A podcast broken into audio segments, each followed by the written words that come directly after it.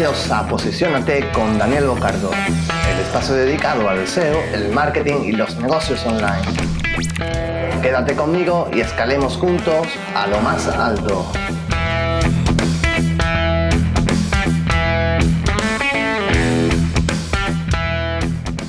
Hola y bienvenidos a un episodio más.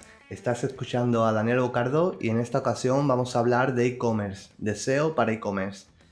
Son ya bastantes los e-commerce de las empresas para las que he trabajado y por lo tanto ya son muchas horas, muchas, muchas horas de aprendizaje y de experiencia, ¿no? La que me dan pues ciertos conocimientos para poder hablar sobre este tema, para poder divulgar ciertos conocimientos.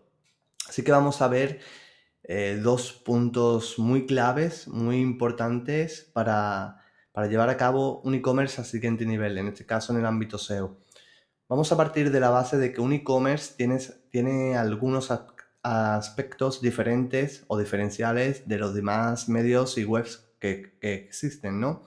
Elementos como la arquitectura o la forma en la que queremos que Google rastree nuestro site, además de, otros muchos, pues hacen que, que, nuestra forma de trabajar en este tipo de proyectos pues sea diferente a la forma que por la que trabajaríamos, por ejemplo, con un blog o una web de, servicio. Por lo que sería un tremendísimo error aplicar técnicas SEO generales a un e-commerce. Vamos a ver algunos puntos diferenciales de este tipo de estrategia, en este caso dos. Vamos a empezar por el estudio de palabras clave. El Keyword Research que se desarrolla en un e-commerce es de una estructura vertical, es decir, al tener que desarrollar una arquitectura categorizada, debemos de llevar a cabo un estudio de palabras clave que vaya cayendo por categorizaciones. Vamos a poner un ejemplo para verlo más claro. Si estamos desarrollando un estudio de palabras clave para un comercio electrónico, vamos a poner, por ejemplo, de ropa deportiva, debemos empezar a buscar palabras clave muy generales, como por ejemplo podrían ser ropa deportiva para hombre o ropa deportiva para mujer otra posible categorización sería pues ropa deportiva de verano, que es una categoría pues es estacional, ¿no? Seguidamente debemos buscar palabras claves que huelen de esa categoría general. Si vamos a profundizar, por ejemplo, la categoría general de ropa deportiva para hombre, pues una posible categorización, subcategoría, perdón, sería zapatillas de running para hombre. Otra forma de buscar sería, pues por marca, zapatillas Nike para hombres. Y por último, debemos buscar las palabras clave que cuelguen de esas subcategorías. Si estamos hablando de zapatillas Nike para hombre, pues la, ficha de producto final sería la palabra clave, una de ellas sería zapatillas Nike modelo sponsor 17 para hombre. Me lo acabo de inventar, ese producto. De esa forma estaríamos desarrollando un, un estudio de palabras claves vertical, no horizontal, como por ejemplo trabajaríamos en un blog. Y ahora vamos a saltar el segundo elemento que también es muy potencial para e-commerce, que son las, las descripciones de, productos. Las descripciones de productos son una, gran, una grandísima oportunidad para ganar visibilidad y para ganar conversiones por palabras claves que son menos competidas, ¿no? Como por, por ejemplo, las palabras claves de categoría general o, o de subcategoría pues son mucho más competidas.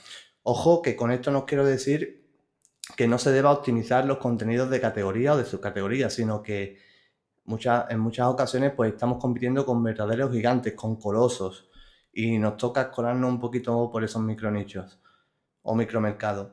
Una forma de optimizar al máximo una descripción de producto es utilizando un buen número de palabras para estos contenidos. Por supuesto, estos contenidos pues, deben tener una densidad correcta, de palabra clave, utilizar de manera óptima el title, la meta de descripción, así como el H1 y el H2. Otra fórmula que ayuda muchísimo y es gracias al CTR, porque CTR es un elemento muy importante para el posicionamiento, es eh, utilizar descripciones de producto. ¿Vale? Textos enriquecidos, valoraciones de producto, perdón, descripciones de producto, valoraciones de productos, textos enriquecidos, por lo que una buenísima idea sería pues, llevar a cabo estrategias o microestrategias de persuasión ¿no? para fomentar la valoración de productos por parte de los consumidores. Eh, eso es algo de lo que hablaremos en otro episodio porque da para mucho. Y por último, eh, otro elemento clave si queremos optimizar los resultados ¿no? de un e-commerce en la estrategia de eh, es la estrategia del asado interno. El Lean Juice es una técnica SEO que ayuda a los usuarios y a los buscadores, ojo a esto, a navegar por el site de manera fluida, intuitiva y coherente. Si utilizamos una trama de enlace coherente que siga la categorización lógica que estamos implementando, pues vamos a potenciar no solo la navegabilidad de nuestro comercio, sino también el aumento de autoridad orgánica de nuestro site. Y vamos a utilizar de nuevo un ejemplo para verlo más claro.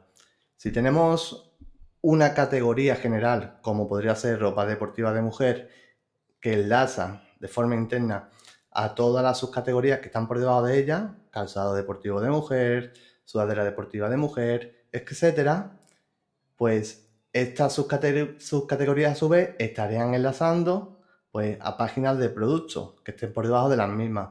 Por ejemplo, pues eh, sudadera deportiva de mujer, pues enlazaría a sudadera Nike M89 para mujer, a sudadera Adidas, Start para mujer, etcétera. Son dos productos que me acabo de inventar, por supuesto.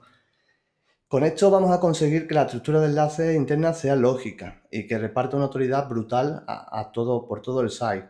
Pero mucho cuidado porque no estoy no estoy hablando de, no se trata de que se enlace desde menús horizontales o verticales, sino desde el mismo, desde el mismo contenido. Es decir, desde, desde el texto que hay en las categorías, en las subcategorías o en las páginas de productos.